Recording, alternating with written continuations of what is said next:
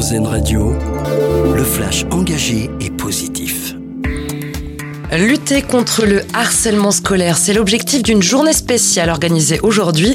En Charente-Maritime, les gendarmes lancent à cette occasion un nouvel outil. Il se présente sous forme d'affiches, d'autocollants et de marque-pages. Il a été imaginé pour sensibiliser les élèves au harcèlement et au cyberharcèlement.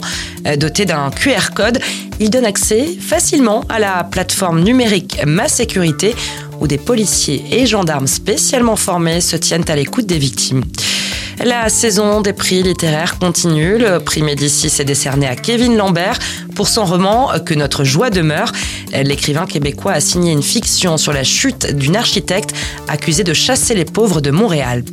Une bonne nouvelle pour les Français qui utilisent leur voiture pour aller travailler. Un amendement proposé par le groupe centriste Lyot vient d'être retenu dans le cadre du budget 2024. Il élargit le nombre de bénéficiaires du chèque carburant de 100 euros mis en place cette année. L'an prochain, ce sont 60% des actifs ayant besoin de leur voiture pour aller travailler qui seront éligibles contre 50% dans sa version initiale c'est un euh, record. À seulement 17 ans, Warren Zahir Emery est convoqué pour la première fois en équipe de France de football.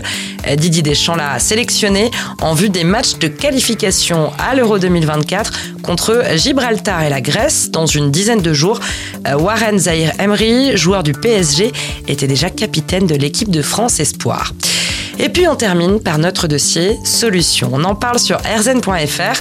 Euh, deux amis du Calvados se sont lancés un défi, participer au Laponie Trophy, un raid de trois jours au cœur de la Laponie. Au programme de la course à pied, du vélo, du ski et un parcours type commando. Natacha et Gabriel le font au profit d'une association normande.